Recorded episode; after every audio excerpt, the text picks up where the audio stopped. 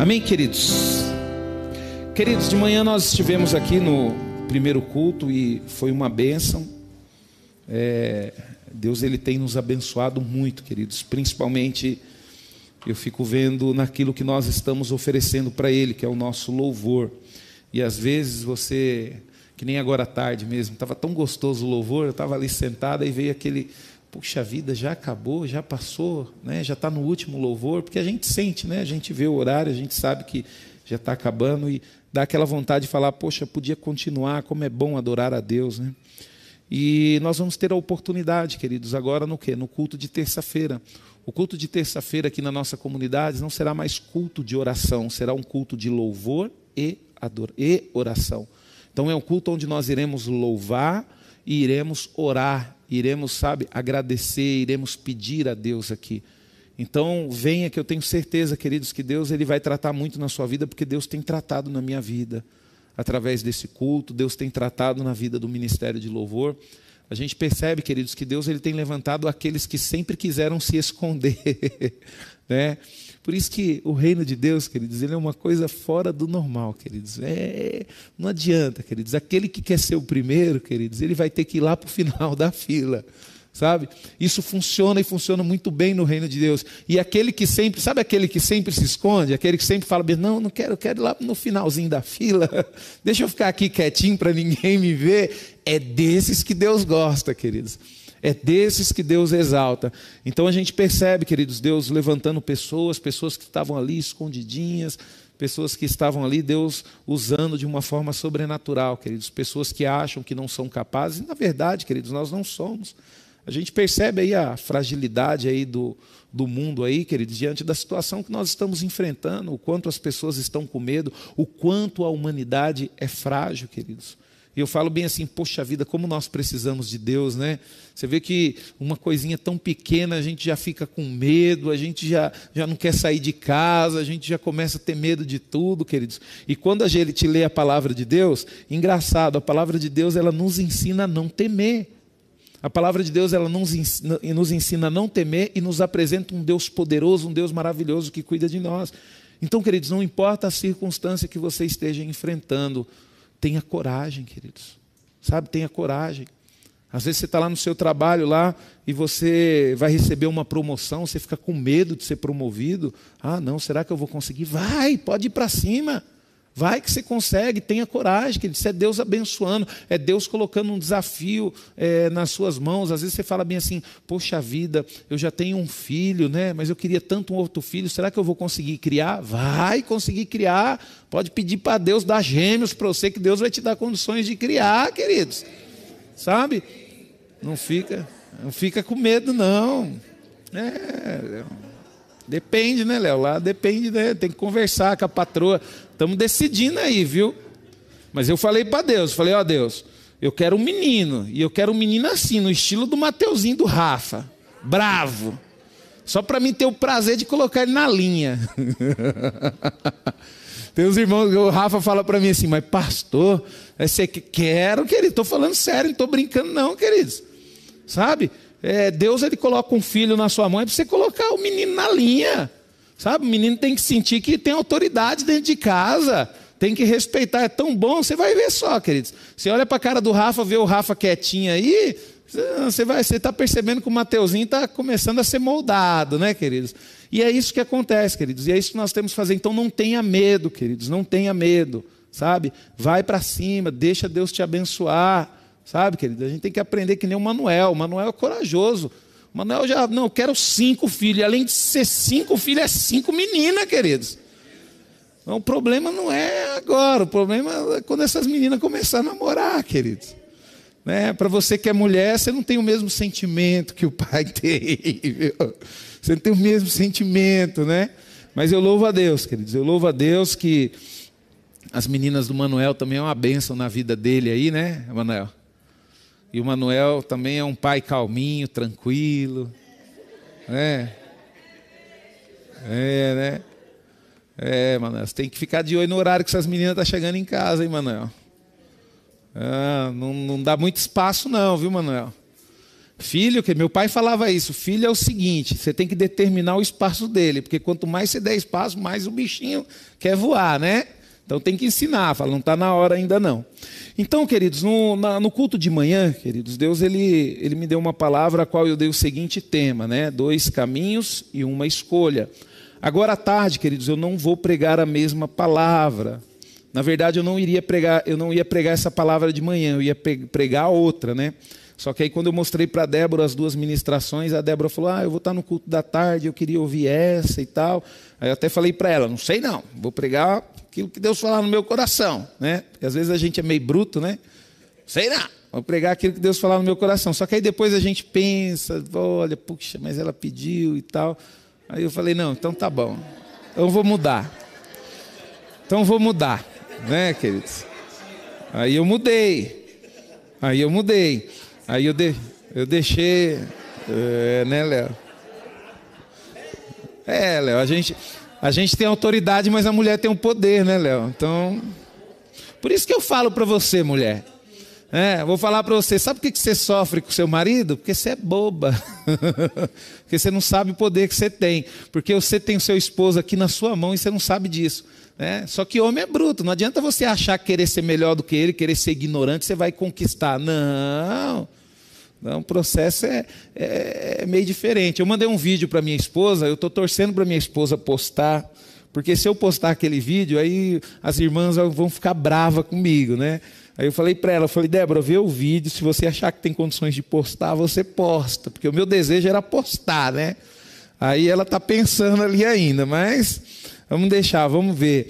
É, como que é o título mesmo do, do, do daquele vídeo, Débora? É como transformar como transformar um cavalo em príncipe. É, mulher, você dá risada, mas isso aí é, é responsabilidade é tua, filha. É do marido, não, porque o bicho é, é bruto, né? né? Coitada da Tainá, vai transformar isso aí num princeso, só se for. Príncipe não. Né, queridos? Então, o processo é, é bruto, mas a mulher ela tem esse poder, queridos. Nossa, mulher, queridos, a mulher, o poder que Deus deu para a mulher é, é, é, sobrenatural. Às vezes eu fico olhando para o poder que a mulher tem, eu falo, meu Deus do céu, como que as irmãs são bobas e não usam esse poder? Não usam esse poder, às vezes, é, né, queridos, tem um poder na mão, tem a palavra de Deus, sabe o que tem que fazer, mas não faz. Tem que começar a fazer, queridos. Então, queridos, aí eu deixei essa ministração para tarde, né? ouvindo a minha esposa, entendendo que ela tem o poder. Né? E aí, queridos, eu dei o seguinte título: Não abra mão da sua bênção. É isso que nós vamos ministrar aqui à tarde.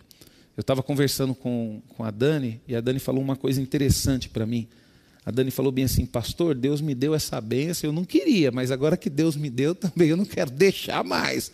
É a mesma coisa, eu penso dessa forma, queridos. Eu não pedi para ser pastor, sabe? Eu não queria ser pastor, mas agora que Deus me colocou também, não quero deixar de ser. Eu não vou abrir mão da minha bênção. Não vou abrir mão da minha bênção. E a gente percebe, queridos, que um, um, uma das maiores fraquezas que o povo de Deus tem é abrir mão da bênção, abrir mão daquilo que Deus te deu, daquilo que você tem convicção, que é seu. Você não pode abrir mão da sua bênção. Então, por isso, queridos, que eu dei esse título, e nós vamos falar sobre uma mulher, queridos, que ela não pediu nada para Deus, ela não pediu para Deus. Mas Deus, queridos, através de um homem de Deus, Deus decidiu dar um presente maravilhoso para ela, e ela não abriu mão desse presente. Por isso eu quero que você abra sua Bíblia lá no livro de 2 Reis, capítulo 4. Amém? 2 Reis, capítulo 4. Segunda Reis, capítulo 4, vamos ler aqui só o verso 16 e 17, depois nós vamos ver outros versos aqui, mas vamos ler só o 16 e o 17 para a gente poder dar uma introdução nessa palavra. Amém? Bom, deixa eu ler aqui antes aqui, é, vamos ler aqui a partir do verso 14. Segunda Reis, capítulo 4, a partir do verso 14. É, isso aqui é o profeta Eliseu falando, né? Então disse o profeta: Que se há de fazer por ela? É, que se há de fazer por ela? Geazi respondeu: Ora, ela não tem filho, e seu marido já é velho. Disse Eliseu: chame-a. Chamando-a ele, ela se pôs à porta. Olha só que interessante, querido. Ela se pôs à porta. Disse-lhe o profeta: Por este tempo, daqui um ano, abraçarás um filho. Ela disse: Não, meu senhor. Homem de Deus, não minta a tua serva. Concebeu a mulher e deu à luz a um filho no tempo determinado, quando fez um ano, segundo Eliseu lhe dissera. Nós vamos ver, queridos, aqui alguns aspectos importantes na vida da sunamita, tá? que fortalecem a fé e a esperança dos filhos de Deus. A história dessa mulher, querido, tem alguns aspectos importantes que fortalece também a nossa fé, queridos. E, e esses aspectos nos ensina, queridos, a não abrir mão da bênção. A aflição da sunamita diante você sabe o que aconteceu? Ela ganhou um filho, só que depois o filho dela morreu e ela teve assim uma aflição diante da morte do seu filho. Assimilha as situações de muitas pessoas que estão passando por momentos de tribulação, tá? E também, querido, nos incentiva a buscar a misericórdia e a interferência de Deus. Você precisa entender, queridos, que Deus ele interfere e ele quer sim interferir na minha vida e na sua vida. Por isso que ele pede constantemente, queridos, para nós crermos, para nós aprendermos mais dele, para nós andarmos com ele, sabe, para nós vivermos constantemente em oração, porque Deus, queridos, ele tem prazer em interferir nas nossas vidas. Por isso que Deus pede para nós orarmos, para nós intercedermos, para nós buscarmos. Deus ele quer interferir na minha vida e na sua vida. Deus ele não quer que você continue vivendo da forma que você é. Quando você fala bem assim, você vê que Deus, queridos, Ele é tão cuidadoso com nós. Foi que nem Caim, quando o desejo mal entrou no coração dele, você percebe que Deus ele quis interferir na decisão de Caim. Deus ele foi até Caim, Caim, cuidado com esse desejo no teu coração. Você vai fazer besteira, rapaz, cuidado. Cuidado com essa vontade, cuidado com essa raiva, isso vai te prejudicar. E, queridos, é dessa forma que Deus trabalha. Nós falamos sobre livre-arbítrio no primeiro culto. Deus ele não vai interferir na sua decisão, queridos, mas ele vai te alertar. Ele vai te alertar. Então Deus ele tem prazer, queridos, e ele quer sim interferir na sua vida. O problema é que muitas vezes nós não queremos. É, nasci assim, vou morrer assim. Vai mesmo. Se você quiser, você vai. Mas se você quiser também, Deus pode transformar a sua vida. Deus pode fazer você uma pessoa melhor. E essa mulher, queridos, ela não pediu. Mas ela, mas Deus deu para ela uma bênção maravilhosa. Deus deu um filho para ela. E quando esse filho morreu, queridos, ela tomou, sabe, a melhor decisão. E a decisão dela ensina no Senhor que nós, ensina que nós devemos valorizar a nossa bênção. Tem gente, queridos, que pede para Deus um carro, né? Quem nunca pediu um carro para Deus? Eu já pedi um carro para Deus. Tem gente que pede casa para Deus, quem nunca pediu casa? Aí Deus manda um carro. Aí você pega o carro lá, está novinho. No início você lava ele todo dia. Passou um ano, você já não quer mais nem saber de lavar o carro. Aí você começa a tratar a bênção de Deus de qualquer jeito. Aí o carro bate, você não manda arrumar. Ah, vou esperar mais um pouco aqui, quando bater do outro lado, eu já mando arrumar os dois. Então, poxa, mas você não pediu para Deus, Deus não te deu, por que, que você não cuida direito? É que nem gente, às vezes chega, pastor, estou precisando de um emprego, pastor, vamos orar. Vamos. Deus vai te dar um emprego? Vai. Você vai, não, pastor, vou fazer um propósito. Aí Deus dá um emprego para o camarada. Aí o camarada faz a entrevista, aceita o salário, aceita o pagamento. Daqui a pouco, três meses na empresa, está reclamando do trabalho. Ué, você está reclamando da bênção que Deus te deu?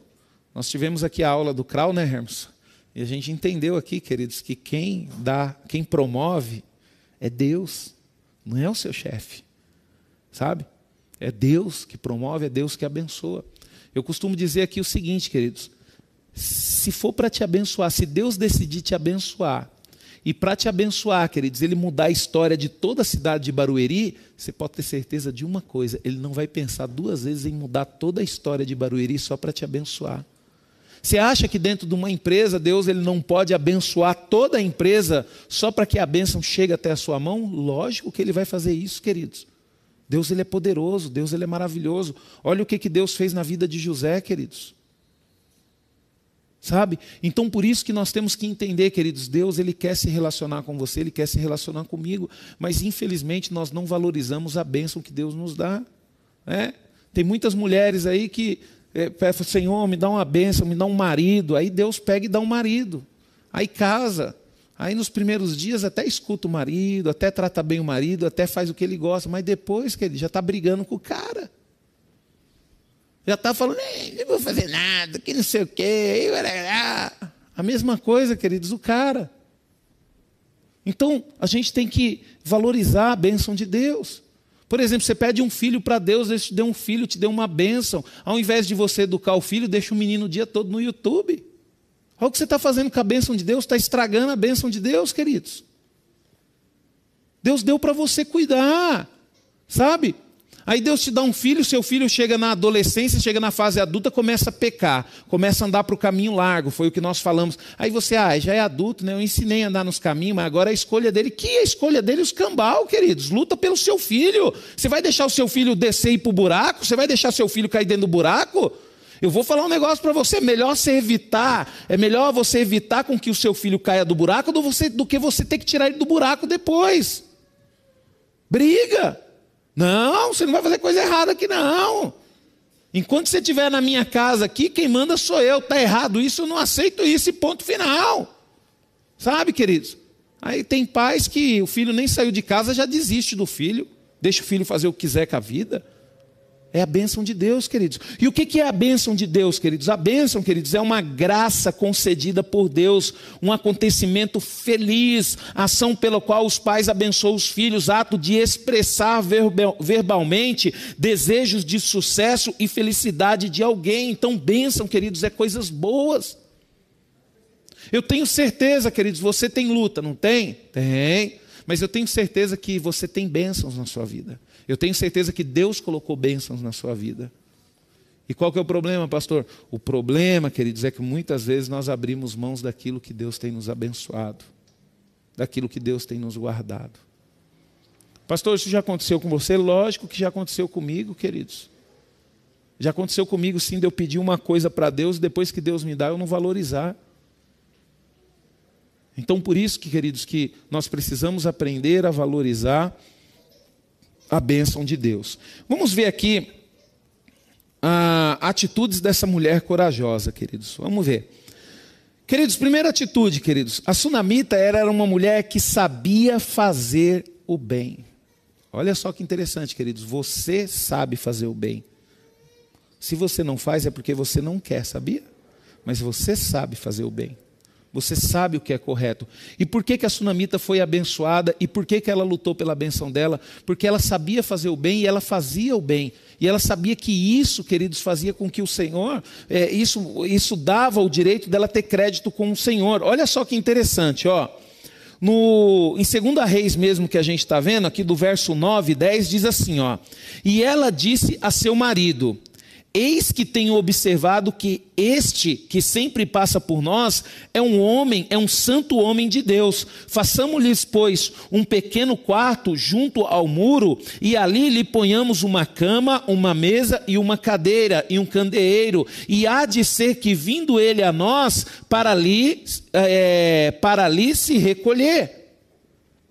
Queridos, ela via o homem de Deus, sempre passava ali na região dela. O que, que ela fez, queridos? Uma pessoa boa ela viu aquilo, ela já pensou no conforto. Não, isso é um homem de Deus. Aí chamou o marido dela e falou: oh, vamos fazer o seguinte, vamos construir um quartinho aqui para ele. Vamos construir um quartinho para ele, a gente coloca uma cama, coloca uma mesa aqui para ele, para ele poder ter a privacidade dele, para ele poder ter um cantinho para ele poder descansar. Então você vê, queridos, que antes dela receber a bênção, ela abençoou o homem de Deus. E é isso que nós precisamos entender. Uma pessoa, queridos, que sabe fazer o bem, ela é abençoada por Deus porque ela é um abençoador. É uma abençoadora. Então você, querido, só recebe bênção quando você entende que você primeiro tem que ser uma bênção. Olha só como é que ela fez. Ela construiu um quarto na sua propriedade para hospedar o homem de Deus, para cuidar do homem de Deus. Então, é, é, essa é uma atitude o que de uma mulher corajosa e uma mulher abençoadora. Outra coisa também, queridos, olha só, é, aí mesmo um, no capítulo 4 de 2 Reis, o verso 15, diz assim: nós lemos aqui, ó. Por isso, por isso disse ele: chama, e chamando-a, ela se pôs à porta. Ela não entrou no quarto dele. Ela construiu, o quarto estava no terreno dela, estava na casa dela, mas ela não entrou no quarto. Ela se pôs à porta porque ele estava lá. Então o que acontece, queridos? Ela tinha profundo respeito pelo profeta. Ela não ousou passar da porta do quarto quando foi chamada pelo profeta. Sabe, queridos? Uma das qualidades, queridos, de uma pessoa que é abençoada por Deus e valoriza por Deus, ela tem respeito às coisas de Deus. Sabe? Quando você vê uma pessoa, queridos, infelizmente, nós, nas redes sociais nós estamos vivendo isso, as pessoas falando mal, sabe? Fala mal de igreja, fala mal de pastor, fala mal de homens de Deus. Queridos, nós não podemos cair nesse laço do inimigo, nós temos que respeitar, queridos. Sabe? Às vezes você vê aí um, um eu tenho uma profunda admiração por muitos desses homens de Deus que são defamados, queridos. Não cabe a mim julgar a atitude deles, queridos. Não cabe a mim, eu não, não, convivo com eles, eu não sei a intenção no coração deles, eu não sei o que Deus colocou no coração deles, queridos. Mas nós temos que respeitar, eu tenho respeito. Você pode entrar nas minhas redes sociais, você não vai ver eu falando mal de ninguém, queridos. Eu sou um tipo de pessoa, queridos, que eu analiso bem a informação e eu freio ali em mim. Eu não coloco para frente nada que defame as pessoas, queridos nada que faça com que outras pessoas sintam raivas dela. Então nós temos, queridos, que analisar isso. Então essa mulher, ela tinha um profundo respeito pelo profeta. Sabe? Ela não ousou passar quando o profeta chamou, chamou, ela não, né, não foi toda para frente, já entrou lá no quarto. Não, ela chegou lá, ela tinha respeito, ela sabia que ele era um homem de Deus. Sabe? Ela sabia que Deus estava nele. O que, que ela fez, querido? Ela chegou simplesmente e se colocou na porta. Respeito, queridos. A gente tem que começar a respeitar as coisas de Deus. Sabe? Quando você entrar numa meio de uma discussão, queridos, você tem que tomar muito cuidado, porque Satanás ele tem, sabe, armado muitos laços para poder pegar muitos filhos de Deus nisso. Às vezes você está numa conversa com amigos ali, queridos, sem querer, então aconteceu isso, e daqui a pouco começa a falar mal, começa a falar mal, quando pensa que não, você se envolveu naquele laço. Eu confesso para vocês, queridos, que eu pedi muita amizade por causa disso, e dentro da igreja mesmo. Eu não aceitava que ninguém viesse falar mal do meu pastor para mim, não aceitava mesmo, queridos. Ah, você é radical, sou radical mesmo. Poxa vida, coitado do meu pastor, meu pastor sofre aí, vem aqui para a igreja, prega nos dois cultos. Eu vi o pastor Ori descansado ali, queridos, sabe, animado para poder entregar a palavra de Deus, abriu mão da sua vida, abriu mão de tudo que ele tinha, da família, abriu mão de tudo para pregar a palavra de Deus eu vi o sacrifício que aquele homem tinha, eu ia aceitar que alguém falasse mal? Não, porque eu via que verdadeiramente ele era um homem de Deus, havia respeito, queridos. E isso foi uma das coisas que Deus me escolheu para poder ficar aqui no lugar dele, e o Espírito Santo falou isso para mim. Eu escolhi você porque você sempre o respeitou, você sempre o admirou, você nunca aceitou que ninguém falasse mal dele. E o inimigo, queridos, ele tem o quê? Ele tem feito com que muitas pessoas percam as suas bênçãos, por quê? Porque não respeita as coisas de Deus. Sabe, não tem respeito. Vem para a igreja, chega mais tarde, sai mais cedo. Sabe, não, não, não se prepara para cultuar o Senhor. A gente tem que começar, queridos, a valorizar. Uma pessoa que valoriza, queridos, a bênção, é uma pessoa que tem um profundo respeito pelas coisas de Deus. Se você não respeitar as coisas de Deus, queridos, você não vai valorizar as coisas que você tem. É uma coisa interessante, queridos. Eu e minha esposa, às vezes, a gente lá em casa, a gente valoriza algumas coisas que, se você é, ver, você vai falar, pô, mas isso é normal, você está valorizando isso, queridos. É, a gente valoriza, queridos, porque a gente sabe o quanto foi difícil para nós conquistarmos. Pode ser que tem coisas para você que é fácil conquistar, para outra pessoa é difícil conquistar, queridos, mas a gente tem que valorizar. Não trate a bênção de Deus de qualquer forma. Você tem que dar o seu melhor. Você tem que tratar da melhor forma possível. E, e diante dessa situação, queridos, nós vamos perceber que o seguinte: você que faz as coisas dessa forma, você que trata as coisas de Deus com respeito, você precisa entender, queridos, que você não pode fazer qualquer coisa no momento de crise. Você tem que saber o que, que você tem que fazer no momento de crise para que você não perca a bênção. Porque normalmente, queridos, nós perdemos a nossa bênção quando nós passamos por momento de crise. Você perde a sua bênção quando você passa por momento de dificuldade, momento de luta. Quantos casamentos são destruídos, queridos, por quê? Porque não tem sabedoria para poder enfrentar aquele momento com crise. E você precisa saber o que você tem que fazer para não perder a bênção no momento de crise. Eu não sei se você está passando por uma crise, queridos, mas se você não está passando, eu tenho certeza que você já passou. E se você não passou, queridos, eu tenho certeza que você vai passar. E você precisa saber o que você deve fazer. Então, nós vamos aprender com essa mulher sunamita, queridos, o que, que nós devemos fazer no momento de crise. Primeira coisa que nós temos que fazer, queridos, evitar ações precipitadas. Nunca tome uma atitude no calor das emoções, sabe? Nunca. Nunca tome uma atitude quando está pegando fogo. A sua preocupação primeiro tem que ser em apagar o fogo. Depois que a gente apagar o fogo, a gente vê o que nós vamos fazer. Tem pessoas, queridos, que perdem a benção de Deus, por quê? Porque são precipitadas. Olha só, 2 Reis 4, 21 aí, diz assim: ó, e subiu ela, e o deitou sobre a cama do homem de Deus, e fechou a porta e saiu. A sunamita, queridos, ela poderia ter enterrado logo seu filho, mas em vez disso, deitou-o na cama do profeta, trancou a porta e foi buscar ajuda. Uma ação sábia. Você imagina, querido, se ela tivesse ficado desesperada, se ela tivesse ali gritado, se ela tivesse provocado ali uma reação onde o marido dela, os servos dela viessem, queridos, provavelmente ela ia ser obrigada a enterrar logo o menino. Mas o que, que ela fez, queridos? Ela manteve a calma, e é isso que nós temos que fazer em momentos de crise. Nós precisamos manter a calma. Pastor, é difícil? É, queridos, é quase impossível, mas nós precisamos fazer isso. Essa mulher, queridos, ela vendo o teu filho morto, ela conseguiu ali manter a calma, mas você acha que ela não estava desesperada? Você não acha que ela estava preocupada? Você não acha que ela estava triste? Ela estava. Mas ela conseguiu manter a calma, queridos. Ela conseguiu ali, queridos, é, pegar o seu filho, colocar na cama do profeta, e logo em seguida, queridos, ela foi buscar ajuda. Em quem que ela foi buscar ajuda? Ela foi buscar ajuda em quem verdadeiramente poderia ajudá-la.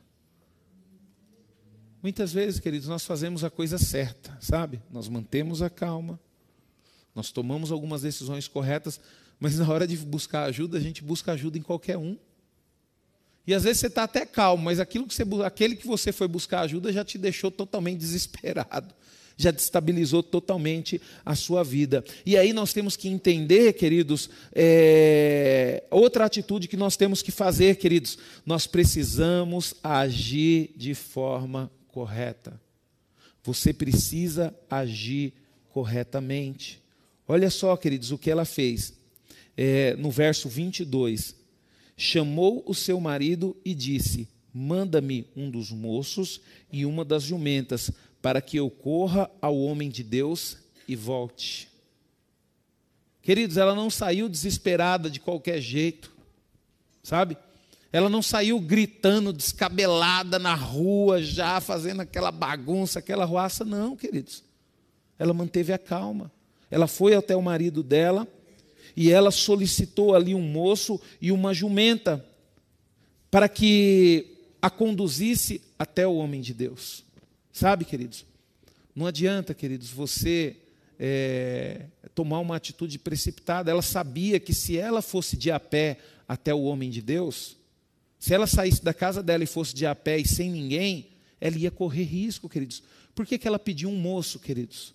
Isso daí, queridos, foi um segurança, uma pessoa para poder cuidar dela durante a viagem. E por que, que ela pediu uma jumenta também, queridos, para poder carregar ela e as coisas dela, para ela poder não se cansar, porque a viagem era longa. Então você, queridos, precisa se programar. Não é porque a situação está extrema, não é porque a crise é, é grande que você vai agir de qualquer jeito. Calma, vamos colocar as coisas no lugar, vamos agir de forma correta. Não adianta você querer sair da sua casa, que nem eu moro lá em Santana do Parnaíba, e querer ir de a pé para Carapicuíba e chegar rápido. Não, peraí, eu tenho que ir rápido, tenho, mas eu tenho que fazer um planejamento, porque se eu não fizer um planejamento, queridos, o que, que vai acontecer? Eu vou morrer. Né? A história, é, é teve um tempo atrás eu colhi uma história, meu sogro gostava muito dessa história, diz que num reinado, queridos, um rei, ele precisava escolher um marido para sua filha. E ele tinha que escolher um homem ali no meio do seu reinado, né? E tinha lá um príncipe lá, um, um, um dos pretendentes. E ele decidiu fazer um teste com ele. O que, que ele fez, queridos? Ele pegou, né? Falou: Ó, oh, eu preciso mandar um recado para o meu irmão, uma carta para ele, e eu vou te dar uma missão. Você vai levar essa carta para ele. E eu preciso que você entregue essa carta nas mãos dele, que você proteja essa carta e que você chegue lá, sabe? O mais rápido possível. Aí o rei chegou e falou: ó, aqui está a carta, e aqui está o cavalo, e aqui estão tá os recursos que você vai usar durante a viagem. Esse rapaz, queridos, ele pegou, não, eu tenho que cumprir a minha missão, eu tenho que fazer isso para o rei. Aí pegou o cavalo e tal, vamos embora. O dia todo, queridos. Aí chegou a noite, o cavalo cansado, vez dele parar, dar comida para o cavalo? Não, não, preciso entregar logo a carta, eu preciso chegar logo ao irmão do rei, uma missão muito séria, nós não vamos descansar. Nós... E à noite? Pau. Queridos, antes de chegar no local, o que, que aconteceu o cavalo? Morreu. Não cuidou do cavalo. E aí ele atrasou a viagem, demorou para chegar na, na casa do, do irmão do rei, sabe? Tempo mais longo, porque teve que ir de a pé. E aí o rei perguntou né, para o irmão dele: E aí, como é que foi? O rapaz chegou bem? Ó, chegou bem, só que ele chegou de a pé, o cavalo morreu no meio do caminho. O que, que o rei falou, queridos? Eu não vou entregar minha filha para ele, porque se ele não conseguiu cuidar de um cavalo, ele vai cuidar da minha filha. Porque o que, que ele deveria fazer, queridos? Ele deveria programar a viagem, ele sabe que o cavalo precisa se alimentar, que o cavalo precisa descansar, ele tinha que ter parado, ele tinha que ter alimentado o cavalo, ele tinha que ter cuidado bem do cavalo, queridos. E muitas vezes nós somos assim na nossa vida, queridos. Muitas vezes Deus ele nos dá uma missão e nós tratamos de qualquer jeito essa missão, queridos. E aí você não consegue vencer para poder para Deus te colocar na segunda etapa. Então você precisa saber, queridos. Você precisa agir de forma correta. E essa mulher, ela agiu de forma correta, queridos. E outra coisa, queridos, que nós temos que ter, queridos, no momento de crise, é fé. Você precisa ter fé. Toda a humanidade enfrentou um momento de crise. E ainda está enfrentando um momento de crise. E qual foi o maior problema da humanidade, queridos? Infelizmente, queridos, a humanidade não aplicou a fé em Deus para poder enfrentar esse momento de crise. E nós precisamos aprender a aplicar a fé. A sunamita, queridos, ela resolveu buscar o homem de Deus, porque sabia que só este podia ressuscitar o menino. Ela tinha fé, ela tinha fé que o homem de Deus tinha poder para ressuscitar o filho dela. E por que, que ela tinha fé no homem de Deus? Porque ele era um homem de Deus, porque o poder de Deus estava sobre a vida dele. E por isso, queridos, que ela agiu dessa forma.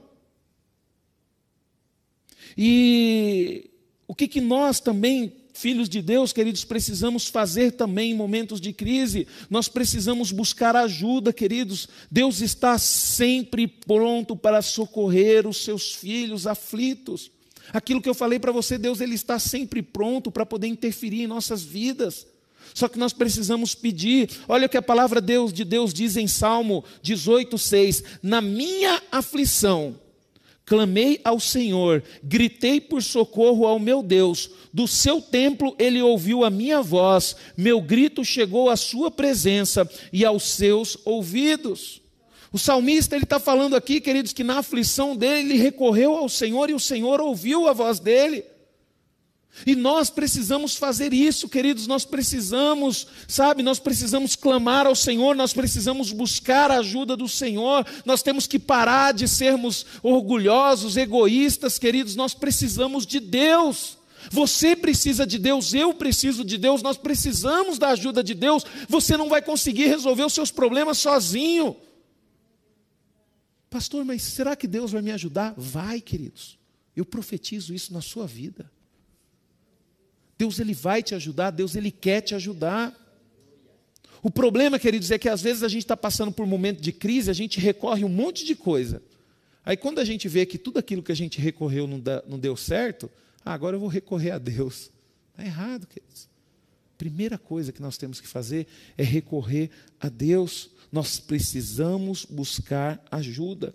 Outra coisa que nós precisamos fazer, queridos, também é empregar grande esforço. Você precisa se esforçar. Às vezes você quer ter uma vida transformada, quer ter uma vida mudada, aí você fala, eu vou para a igreja. Aí chega aqui na igreja, não presta nem atenção na palavra, não presta nem atenção no louvor, aí vai embora para casa pior do que quando chegou. Por quê? Porque não tem um esforço. Ah, se a palavra de Deus está dizendo que eu preciso mudar, então eu vou mudar. Se a palavra de Deus está dizendo que para agradar a Deus eu tenho que agir dessa forma, então eu vou agir dessa forma. Queridos, tem que ter esforço, tem que ter disposição, queridos, tem que ter dedicação. Por isso que às vezes, queridos, nós não conquistamos as coisas na nossa vida. Porque não tem esforço, não tem dedicação, não tem empenho. E nós precisamos fazer isso, queridos. Olha só o que aconteceu, queridos. Ela mandou selar a jumenta e disse ao servo: Vamos rápido, só pare quando eu mandar. Assim ela partiu para encontrar-se com o homem de Deus no Monte Carmelo. Quando ele a viu à distância, disse ao seu servo Geazi: Olhe, é a sunamita. Ela andou, queridos, vários quilômetros montado numa jumenta para poder encontrar o homem de Deus.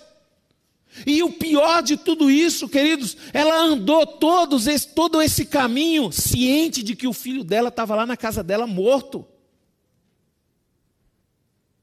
Olha o esforço que essa mulher fez, queridos. Olha só o esforço que essa mulher fez.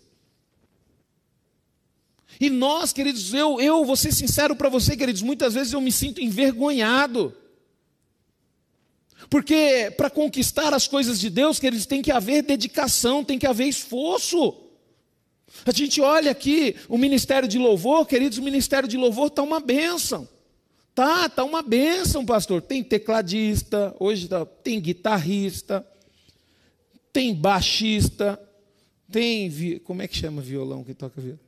Violinista? Tem violinista, tem baterista, só que por que, que eles estão aqui, queridos? Por que, que eles estão aqui, queridos? Porque eles resolveram tirar um tempo da vida deles, eles resolveram abrir mão de algumas coisas da vida deles para poder estar aqui. Tem irmãos aqui no louvor, queridos, que trabalham de segunda a sábado. Tem irmãos aqui que trabalham à noite.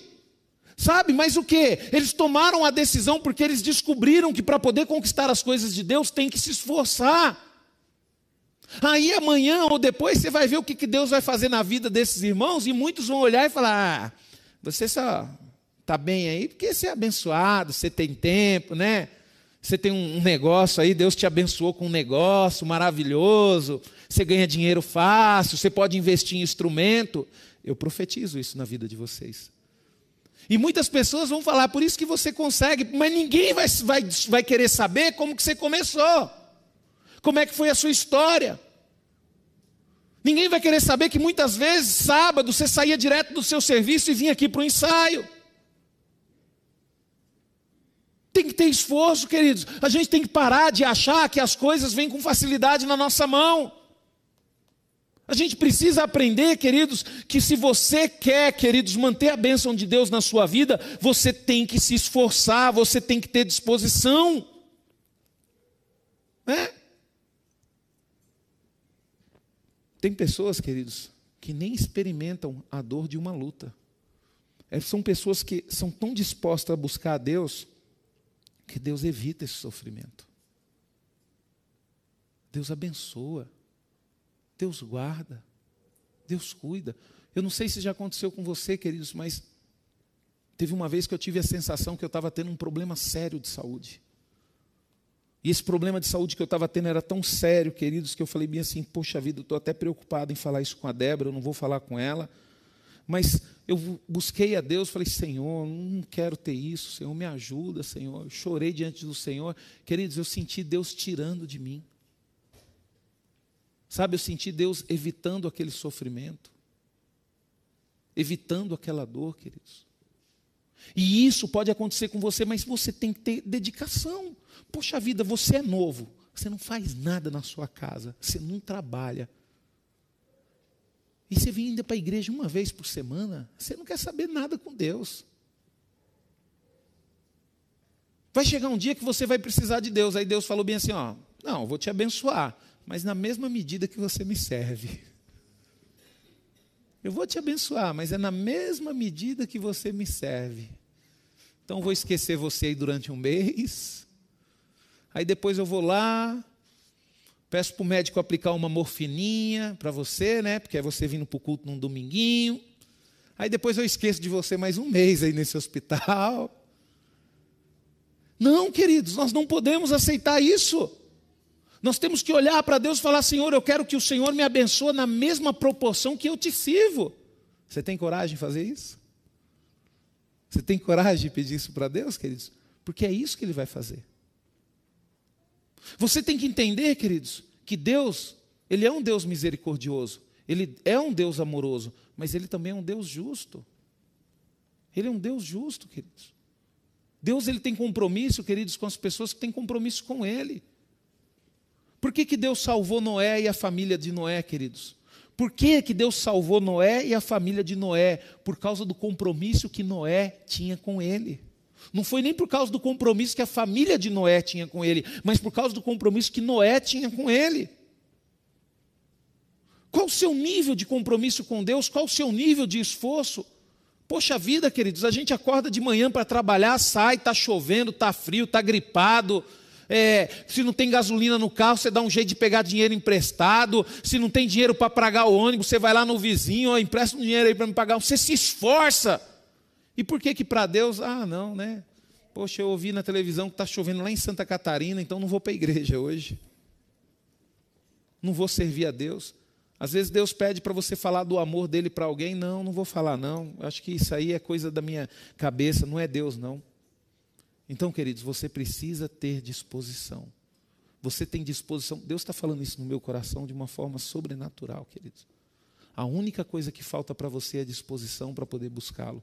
Você tem disposição para tudo na sua vida. Né? Pastor, que disposição que Deus quer de mim? Queridos?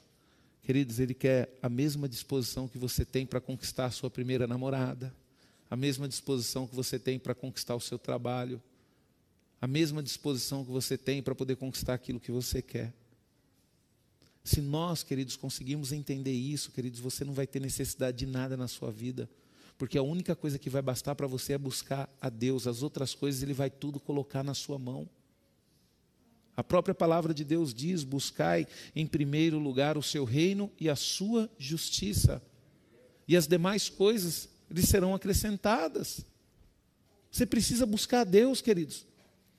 Eu acho, eu acho legal aqui, eu vi o pastor Márcio pregando aqui. É, foi na sexta, né, pastor? Na, que dia que você, foi na sexta que você pregou, né? O pastor Márcio ele falou sobre a timidez, queridos. Né? Pastor Márcio, é a mesma coisa, queridos. Eu, você acha que eu estou aqui porque eu gosto? Você acha que eu estou aqui porque eu amo falar em público, porque eu gosto de estar aqui na frente das pessoas? Não, queridos. Eu estou aqui porque eu tenho coragem mesmo. Porque muitas vezes a minha vontade é se esconder, queridos. Mas não adianta, eu tenho que ter disposição para servir ao Senhor. Eu tenho que ter disposição, você precisa ter coragem, você precisa buscar o Senhor. Outra coisa que nós precisamos fazer, queridos, você precisa ir ao lugar certo. Não adianta nada, queridos, você ter disposição, não adianta nada você se esforçar e na hora de ir, vai para o lugar errado. Você precisa aprender a ir para o lugar certo, queridos. Olha só, em 2 Reis 4, 25 aí, a palavra de Deus diz: Assim ela partiu para encontrar-se com o homem de Deus no Monte Carmelo. Quando ele a viu à distância, disse ao seu servo Geazi: Olhe, é a sunamita. Ela foi, queridos, ao Monte Carmelo, onde estava o profeta. Ela sabia que o profeta estava no Monte Carmelo. Por quê, queridos? Porque ela sabia que um homem de Deus, onde ele está, ele está num lugar de oração. E o Monte Carmelo, naquela época, queridos, era conhecido, o significado era monte de oração. Então, os homens de Deus, os homens que tinham compromisso com Deus naquela época, aonde que eles, aonde que eles gostavam de estar? No Monte Monte Carmelo. Por isso que essa mulher ela foi até lá, ela foi até o lugar certo. Eu tenho certeza que ele está no Monte Carmelo, porque ele é um homem de Deus, porque ele é um homem de oração. Você, queridos, tem que saber onde você está indo buscar a Deus, onde você está indo buscar a bênção de Deus. Você tem que saber se verdadeiramente é um lugar de oração, é um lugar onde as pessoas se dedicam a agradar a Deus e não agradar os homens, é um lugar onde as pessoas estão preocupadas é com a mudança que Deus pode fazer na sua vida, não preocupado com o que você pode trazer para o lugar, queridos. Você precisa ir para lugares, queridos, onde você vai encontrar homens e mulheres de Deus. Nós temos que parar, queridos, de correr atrás do vento. Não. E você vê, queridos, que quando ela foi lá no Monte Carmelo, lá, queridos, tinha pouca gente lá, porque no Monte Carmelo, no lugar de oração, é verdadeiramente só vai aqueles que verdadeiramente têm compromisso com Deus. E louvo a Deus, queridos, às vezes Deus ele coloca pessoas que eu não conheço nessa sala. E a primeira coisa que eu falo com a pessoa é o seguinte: Deus já colocou muitas pessoas que nem membros da nossa comunidade são, pessoas que vieram até aqui porque as pessoas chegam aqui e falam, oh, pastor, eu fiquei sabendo que aqui é um lugar de Deus e tal, e eu preciso de ajuda, eu queria que você me ajudasse. A primeira coisa que eu falo para a pessoa é o seguinte: se Deus te trouxe até aqui, é porque Deus te ama.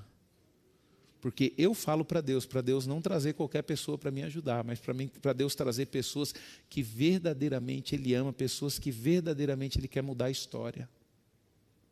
É a primeira coisa que eu falo antes de conversar com a pessoa. Aí depois eu pergunto com a pessoa: e aí, o que, que você está precisando? Qual o seu problema? Aí a pessoa se abre. E ali a gente faz o que é necessário para poder ajudar. Então, se Deus te trouxe aqui na comunidade núclea, queridos, é porque Deus ele quer estabelecer um compromisso com você. Então você precisa aprender a andar em lugares corretos, lugares certos. Você precisa aprender a andar, queridos, com pessoas certas. Não ande com qualquer pessoa. Ande com pessoas, queridos, que te levam até Deus. Até mesmo dentro da igreja, queridos. Dentro da igreja. A palavra de Deus, ela fala para nós nos afastarmos de pessoas que não querem saber nada com Deus, queridos. Sabe? Dentro da própria igreja mesmo. A gente tem testemunho de irmãos aqui, ó, irmãos que têm os seus filhos que até hoje sofrem por causa de situações que viveram dentro da igreja armadilhas que Satanás armou dentro da igreja. Então, queridos, é aí que nós temos que tomar cuidado. Cuidado, vai ao lugar certo, ande com as pessoas certas. Outra coisa que nós temos que ter, queridos, é discernimento. Discernimento, preste atenção nisso, queridos, isso é muito sério, você precisa ter discernimento. E essa mulher, ela tinha, olha só, para Geazi, queridos, ela disse que tudo ia bem, mas diante do homem de Deus, ela derramou suas lágrimas, chorou e desabafou. O que, que o discernimento faz, queridos? O discernimento, queridos, ele te mostra que você não pode chorar e desabafar diante de qualquer pessoa. Quando o servo do homem de Deus, quando Geazi chegou até, até ela, perguntou para ela como é que está, ela falou: está tudo bem, quer ver? Ó, vamos lá, 2 Reis 4, 26, 27 corra ao encontro dela e lhe pergunte: Está tudo bem com você? Tudo bem com seu marido e com seu filho? Ela respondeu a Geazi: Está tudo bem. Ao encontrar o homem de Deus no monte, ela, é, é, no monte, ela se abraçou aos seus pés Geazi veio para afastá-la, mas o homem de Deus lhe disse: Deixe-a em paz. Ela está muito angustiada, mas o Senhor nada me revelou e escondeu a mim a razão da sua angústia. Queridos, muitas situações da sua vida, muitos problemas que você está enfrentando, não é os seus amigos que vão resolver, não, queridos. Então não desabafa com qualquer pessoa, não. Nós temos que ter esse discernimento. Tem coisas na nossa vida, queridos, que a gente não tem que desabafar com qualquer pessoa, não. Essa mulher, ela estava vivendo uma angústia muito grande no coração dela, queridos. Ela estava com o filho dela morto lá no quarto do profeta, em cima da cama do profeta. Ela conseguiu segurar, queridos, ela não desabafou com ninguém, ela desabafou com aquele que iria resolver o problema dela. Às vezes, queridos, nós criamos problema para as nossas vidas, traumas para a nossa família, por quê? Porque a gente fica desabafando dos nossos problemas, das nossas lutas com qualquer pessoa. Vá, querido, desabafa com aquela pessoa que resolve o problema, sabe? Tem situações na vida, queridos, eu, eu, eu converso aqui com alguns irmãos e eu louvo a Deus que a nossa comunidade ela tem entendido isso, queridos tem entendido isso. A gente tem enfrentado cada luta, cada problema, e às vezes as pessoas vêm e conversam, que ele tem situações, circunstâncias, queridos, que, sabe, queridos, é, é, dever do pastor não falar com ninguém. O pastor ele coloca diante de Deus, ele entra em batalha ali, ele entra em guerra ali pela vida da pessoa, para quê? Para que Deus possa trazer uma solução, queridos. É coisa muito séria, queridos. Muito séria. Então você tem que tomar cuidado com quem que você está desabafando e com quem que você está falando. E nós temos, queridos, algumas razões é, para não abrirmos mão de nossa bênção. Você precisa agarrar a sua bênção aí, e você não pode abrir mão dela por nada nesse mundo. E a primeira razão, queridos, é o seguinte: por mais que a luta seja difícil, Deus tudo pode. Está passando por luta? Pastor Giva não está passando por luta, não, é, pastor? Pastor Giva está tranquilo, né? Só Deus sabe, né, pastor? Estou passando por luta. Você tem que ter consciência de uma coisa, queridos: mesmo passando por luta, não abra mão da sua bênção. Porque você tem um Deus que tudo, tudo pode. Lucas capítulo 1, 37 diz: Pois nada é impossível para Deus. Essa luta que você está enfrentando, essa dificuldade que você está enfrentando, de alguma forma, queridos, o Espírito Santo pede para me dizer que Deus ele está moldando o seu caráter, Deus ele está moldando a sua vida. Pastor, é muito difícil, é muito difícil, mas você pode suportar. Você pode suportar, porque você tem um Deus, queridos, que tudo pode. A palavra de Deus diz: pois nada é impossível para Deus. Outra coisa, queridos, nós acabamos de falar que você tem que ficar firme na sua luta, por quê? Porque para tudo, queridos, Deus tem um propósito. Romanos 8, 28, sabemos que Deus age em todas as coisas para o bem daqueles que o amam, dos que foram chamados de acordo com seus propósitos. Fica tranquilo, queridos, Deus tem um propósito na sua vida. Eu estava conversando com a, com a Amália ali, e eu estava falando para ela que Deus estava me dando um entendimento da luta que eu tive o ano passado, em 2019. Em 2019, queridos, eu tive muita luta. Para você ter uma ideia, eu passei por uma situação que eu ficava gripado direto. Todos os meses de 2019, queridos, impressionante, eu fiquei gripado, passei mal, fiquei doente, fiquei ruim. E eu não entendia por que estava acontecendo aquilo comigo. Teve até uma vez que eu estava questionando a Deus, falei, pô Senhor, acabei de me recuperar de uma gripe, já estou gripado de novo que luta, que situação. Mas aí, queridos, vem o ano de 2020. E o que, que aconteceu com o meu organismo? Meu organismo ele se fortaleceu por causa das gripes que eu enfrentei lá em 2019. E Deus ele falou para mim: Você lembra que você passou por luto ano passado? É eu que estava te fortalecendo para esse momento. Então, queridos, eu não sei, queridos, mas pela fé, queridos, eu creio que você está passando por essa luta, você está passando por esse momento, porque Deus está te preparando para algo muito maior lá na frente. Porque a palavra de Deus diz, queridos, que para tudo Deus tem um propósito. Outra coisa, queridos, que você tem que ter convicção, queridos, na sua mente: a palavra final pertence a Deus. A palavra final não está na mão dos médicos, a palavra final não está na mão das pessoas que te aconselham mal, a palavra final não está nas mãos já, das pessoas que ficam te julgando. A palavra final pertence a Deus. Salmos, queridos, capítulo 33, 9 diz: Pois ele falou e tudo se fez, ele ordenou e tudo surgiu. Salmo 62, 11 diz: Uma vez Deus falou, duas vezes eu ouvi, que o poder pertence a Deus. Não é as pessoas, queridos, que determina. Às vezes você está montando um negócio, aí vem aquelas pessoas falar: não mexe isso não, você vai abrir, você vai quebrar, vai falir. Aí você fica com medo e não abre o negócio. Sabe? Aí você acaba quebrando. Ó, oh, eu lembro que eu trabalhei numa empresa, queridos, eu trabalhei nessa empresa, eu era motoboy, né? E quando eu entrei nessa empresa, é, e teve um abençoado que chegou lá para mim e falou bem assim: Ei, Rubens, eu estou vendo aí que você entrou como motoboy. Ih, rapaz, aqui, meu, pessoa entrou como motoboy e fica como motoboy. Essa empresa aqui não dá oportunidade para ninguém, né? E eu só ouvi na conversa do camarada, né, queridos? E ele falando, então, então aqui você entrou como motoboy, você vai ficar como motoboy, você não vai dar oportunidade, a empresa não dá oportunidade para ninguém, queridos. Eu saí dessa empresa, queridos, depois de três anos e meio, recebi três promoções lá dentro. Por quê? Porque eu decidi não dar ouvido para a pessoa. Na hora que eu estava conversando com ele, nessa época eu era meio ignorante, né? Hoje eu já sou ignorante por inteiro, naquela época era só meio, né? Eu já cheguei para ele e falei bem assim: pode ser que você não tenha tido essa oportunidade, mas eu tenho certeza que eu vou conquistar, eu tenho certeza que Deus vai me abençoar.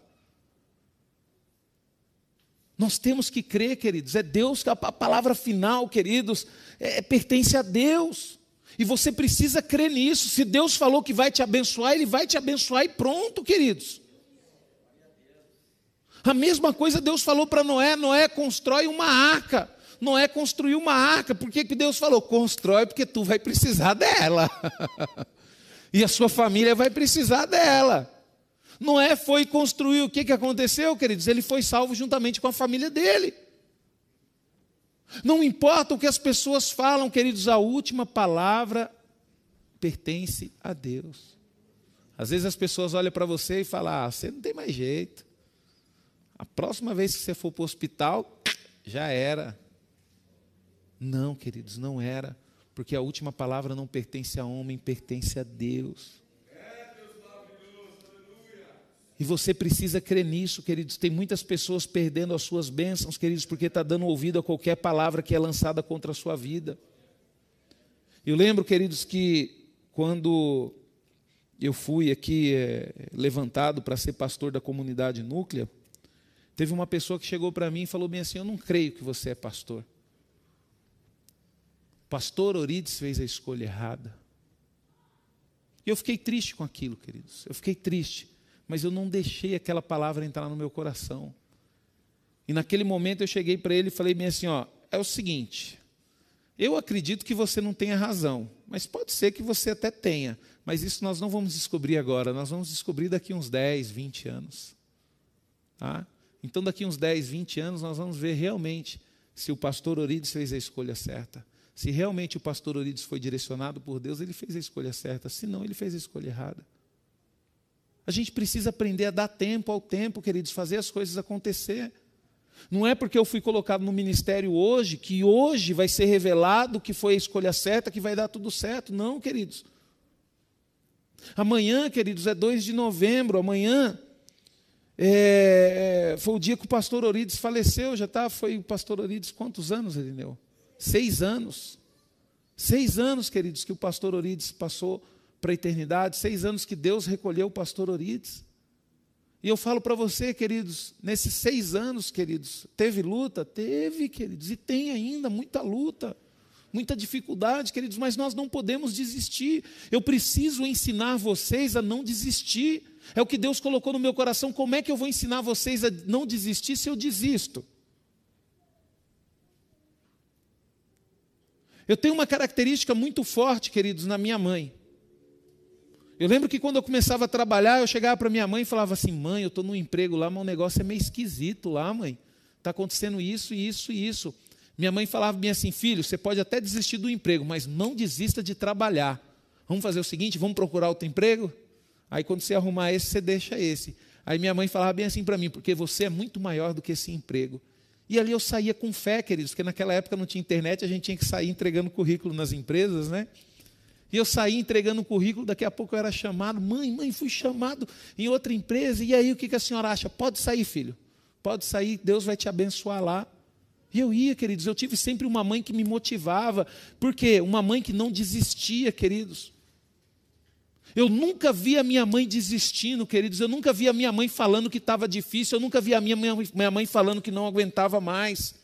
Então, por isso que eu tenho essa característica de não desistir, queridos, de mesmo sofrendo, mesmo arrebentado, tá ali, tá chorando, tô sofrendo, eu não vou desistir. Eu não vou.